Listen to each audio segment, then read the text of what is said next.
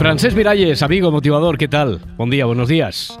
Muy buenos días. Y feliz año que no se nos olvide. Feliz año, a ti y a, y a, todos los detectives que nos están escuchando. Sí, oye, por cierto, que tenemos aquí una, una duda permanente, ¿hasta cuándo se desea feliz año? Eh, ayer nos dijo algún, bueno, me parece que fue Raquel Mascaraque, eh, nuestra colaboradora de, de, cada martes, que eso es eh, mientras no hayas visto a la persona y durante el mes de enero. ¿Tú tienes alguna norma para esto?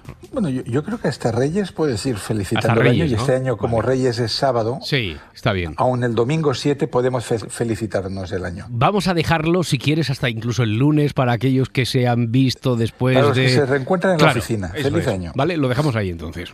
ya está.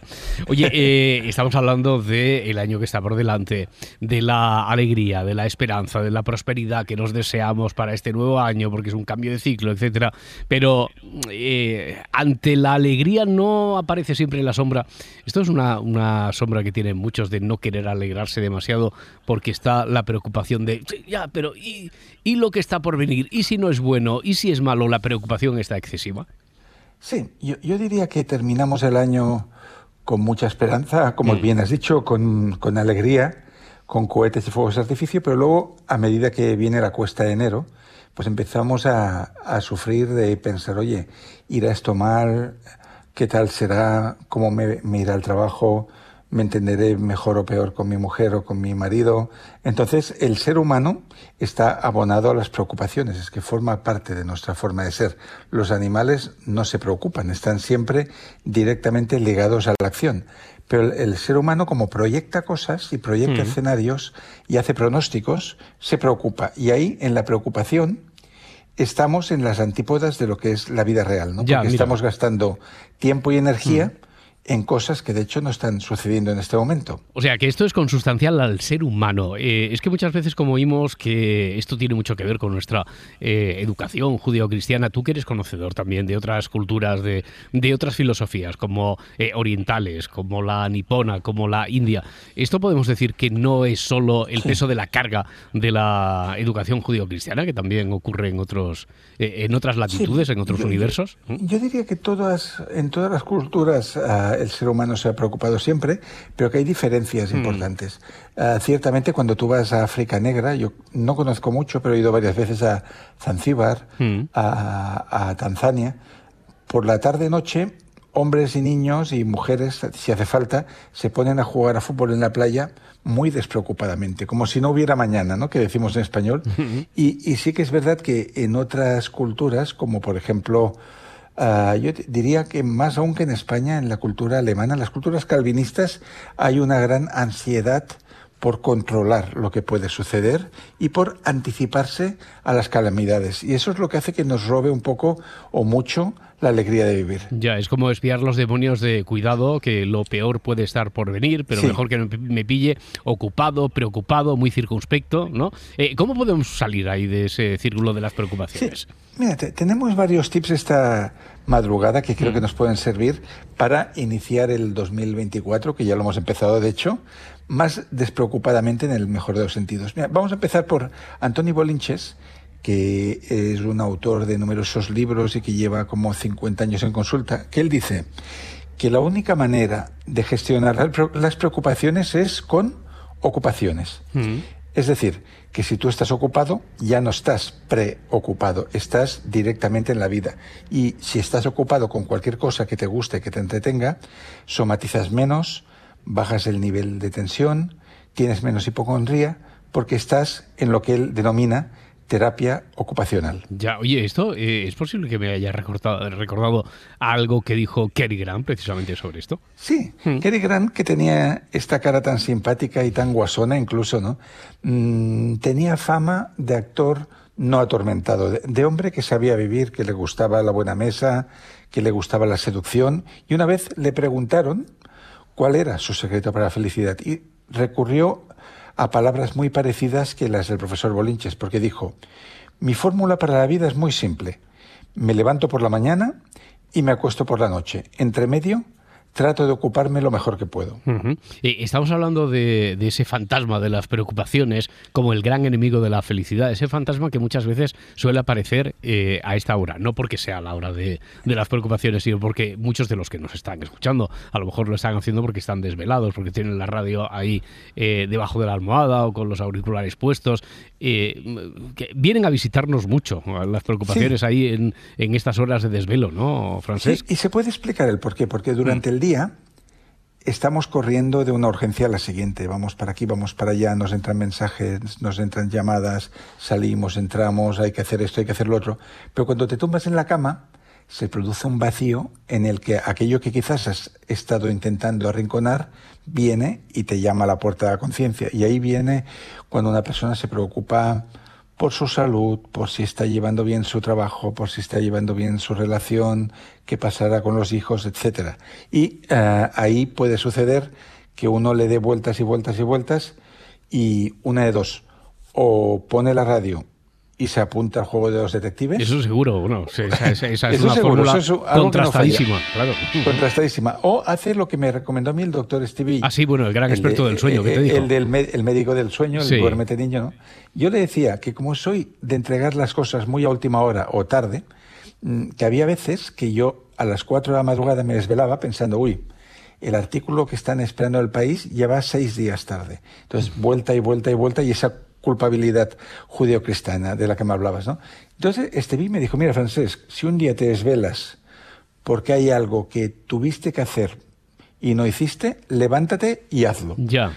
Y seguí, su ejemplo y un día a las 4 de la madrugada me puse a terminar un, un artículo que estaba a medias, lo terminé a las 6, lo mandé y de hecho en el mismo momento que me puse a teclear ya me relajé, porque no estaba en la preocupación, estaba en la ocupación. Claro, Y cuando volví a la cama, esas dos horitas que me quedaban, dormí como un lirón. Bueno, por lo tanto, una salida que tenemos es la de ocuparnos en lugar de preocuparnos y, relativizar siempre va bien también. ¿no? Exacto, y hay varias maneras de hacerla, desde el tiempo, desde el espacio, que veremos ahora también, y desde la interrogación. Entonces vamos a ver el tema temporal. Aquí tiramos de, un autor que hemos mencionado ahora ya hace unos meses, Richard Carlson, que tenía una columna en un periódico de Estados Unidos y publicó un libro que fue famoso en su época que se llamaba No te ahogues en un vaso de agua. Y él decía, cuando estés preocupado, hazte la pregunta, ¿esto que me angustia tendrá importancia de aquí a un año? Hmm. Si la respuesta es no o no estás seguro, pasa del problema y deja de sufrir. Eso es lo que él decía. Dale eh, realmente esa dimensión temporal, porque si es algo gordo, de aquí seis meses te seguirá uh, importando, te seguirá preguntando, preocupando. Pero si es un chascarrillo, si es algo que realmente es del momento, pues entonces mm, podemos matarlo ya. Vale, o sea, con el prisma temporal podemos relativizar y también, oye, la astrofísica es La astrofísica ¿sí? ¿Nos puede ayudar?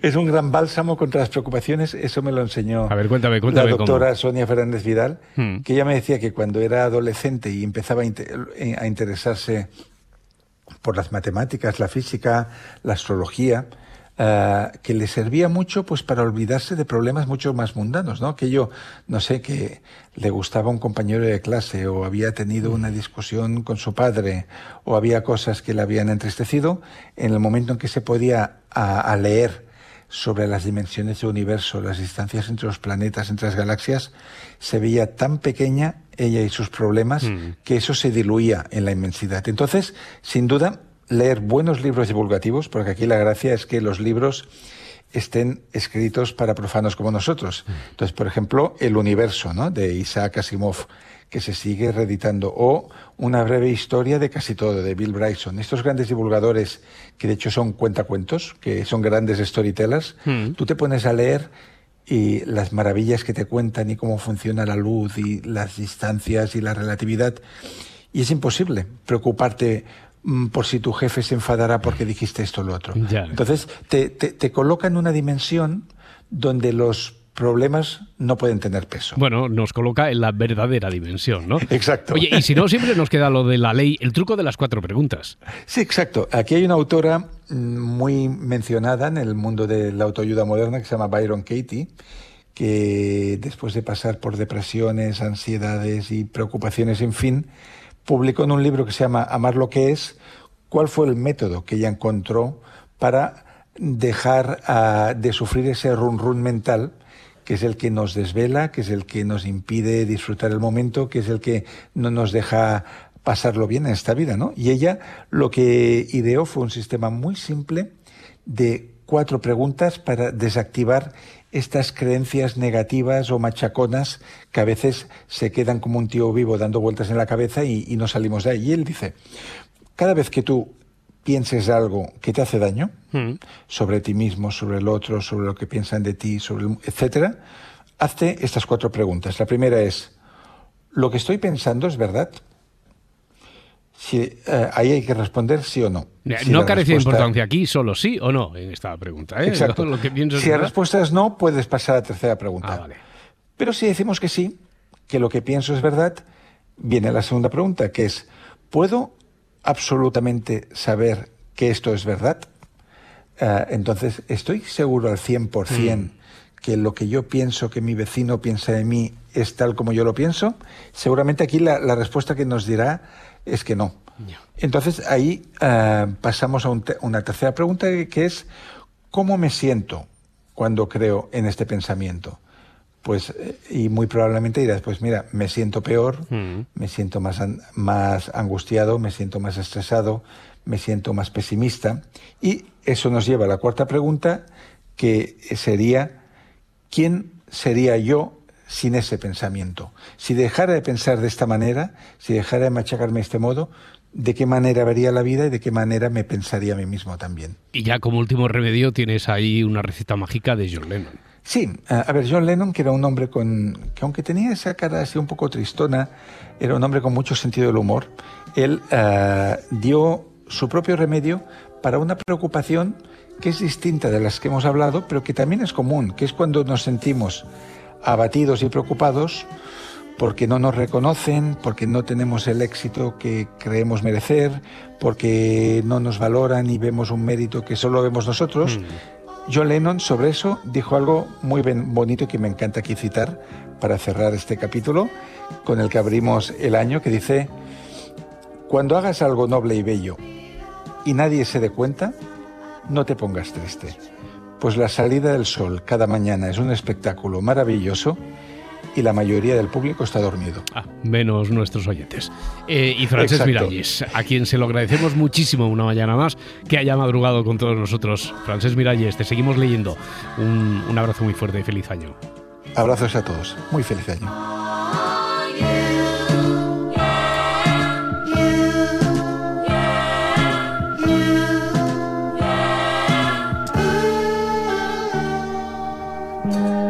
¿Qué me dices, Parda? No es, no es una canción de los teleñecos, hombre, es una de John Lennon.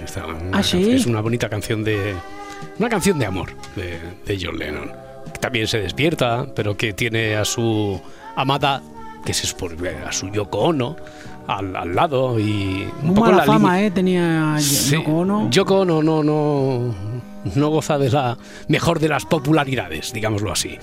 Pues esta es una canción de, de amor y en la línea de lo que decía Aquí Frankie, Frances Miralles, de, que cada día está ahí el sol, se despierta. Cuando se despierta el sol, por cierto, es cuando nosotros nos batimos en retirada.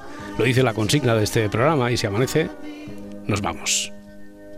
Que alguno ha llegado a preguntar a veces la profesión de, oye, el título quiere decir que si algún día no amanece, os que no, si es que amanece siempre, siempre amanece.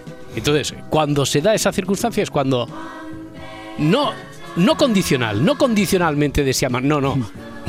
es que cuando amanece, porque todos los días amanece, que decía John Lennon, pues entonces cuando nos vamos, en ese momento.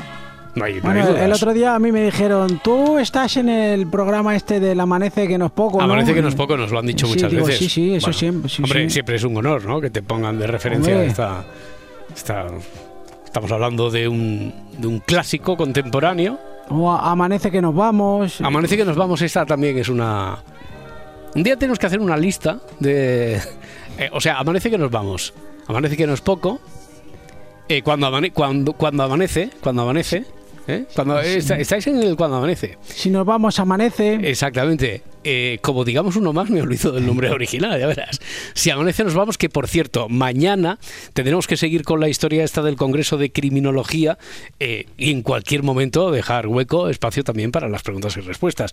¿Quién te iba a decir a ti, Parda, que hoy te ibas a enterar de por qué el licor 43 Pues se llama licor 43 y no de otra manera? Me han alegrado la, la mañana. ¿A que sí? Sí, me está mirando así Isabel eh, Fernández Pedrote diciendo, esto es licor 43. La Pedrote no lo sabe, ¿eh? No, no lo sabe porque como están ahí en plena vorágine de la actualidad preparando que si los boletines, que si el hoy por hoy, no sabe que nos ha dicho un oyente de Cartagena que el licor 43 debe ese nombre, la numeración de su apellido, al número de ingredientes que, que forman el licor. ¿A que no lo sabías eso, Pedrote? tenía ni idea. No tenías ni idea. Es que aquí no te acostarás ni te levantarás sin saber alguna cosa. Lo que no sabemos por qué el grupo de música se llamaba Level 42 y de ahí ha salido la pregunta Por del- los ingredientes también. por los ingredientes, es posible. Posible. Oye, mira, ahí está cancioncilla de tequila que, que, que, que, que, que, que.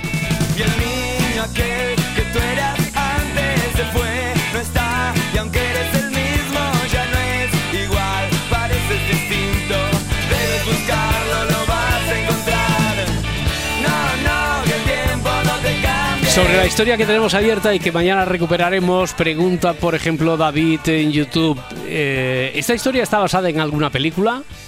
No.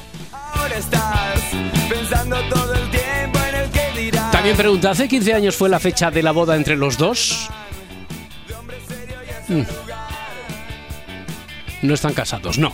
Hombre, si no se conocían. No, no, no, no, no. no, no, Sí, pero- hay- siempre dicen que hay parejas que nunca se conocen, ¿no? Eh, Pero Es cierto, es cierto.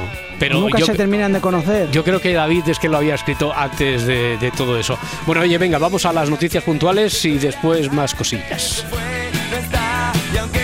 Si amanece, nos vamos. Cadena Ser.